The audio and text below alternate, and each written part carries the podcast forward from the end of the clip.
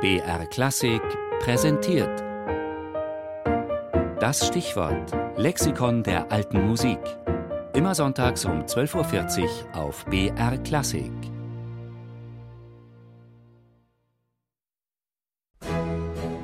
Das Stichwort. Das Radiolexikon der alten Musik.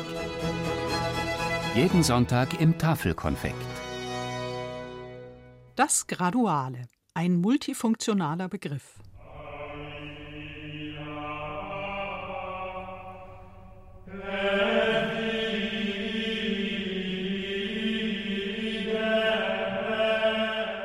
Das Graduale ist zum einen ein Buch mit Messgesängen aus dem Kirchenjahr aus dem Proprium Misse. Das heißt, äh, das sind nicht die feststehenden Messgesänge wie Kyrie, Gloria und Agnus Dei, sondern wechselnde Gesänge.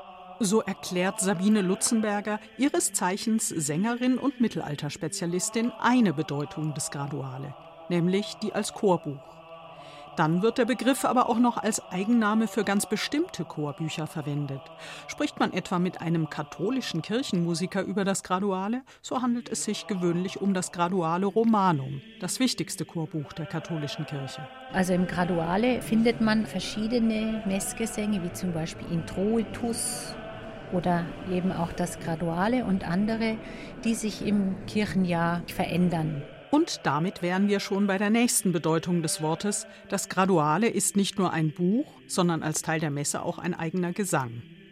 Hier gehen die Wurzeln des Begriffs vermutlich zurück bis ins frühe Mittelalter. Seit dem 4. Jahrhundert sind Psalmengesänge zu den alttestamentarischen Lesungen belegt und das Graduale als eigenständiger Teil der Liturgie entwickelte sich aus einem von Kantor und Gemeinde abwechselnd gesungenen Psalm.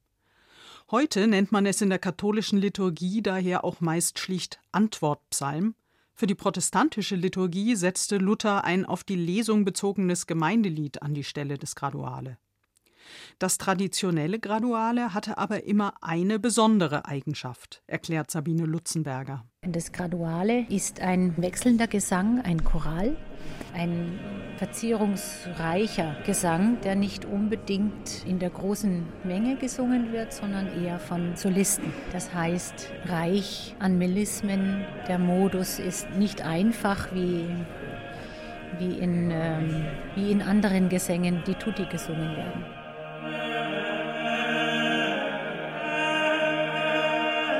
Übrigens, seinen Namen erhielt dieser Gesang wohl von dem Ort, an dem er ursprünglich gesungen wurde, auf einer Stufe, lateinisch gradus, vor dem Ambo.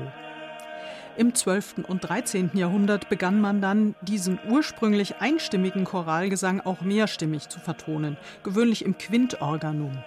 Die Melodien wurden immer komplexer und damit auch die Modi, quasi der Tonvorrat der Gesänge. Das machte diesen Gesang bei Komponisten und Sängern äußerst beliebt.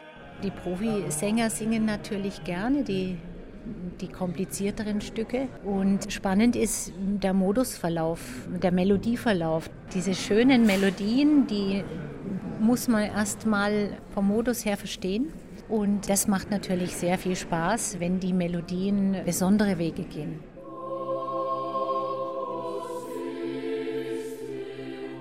Doch wer jetzt glaubt, man habe es beim Graduale mit einer rein mittelalterlichen Erscheinung zu tun, liegt ziemlich falsch. Bis heute ist es ja fester Bestandteil der Liturgie in der römisch-katholischen Messe und jeder Kirchgänger hört es immer wieder. Wenn auch die Komponisten im Laufe der Jahrhunderte ein wenig vom Modell des Quintorganum abrückten.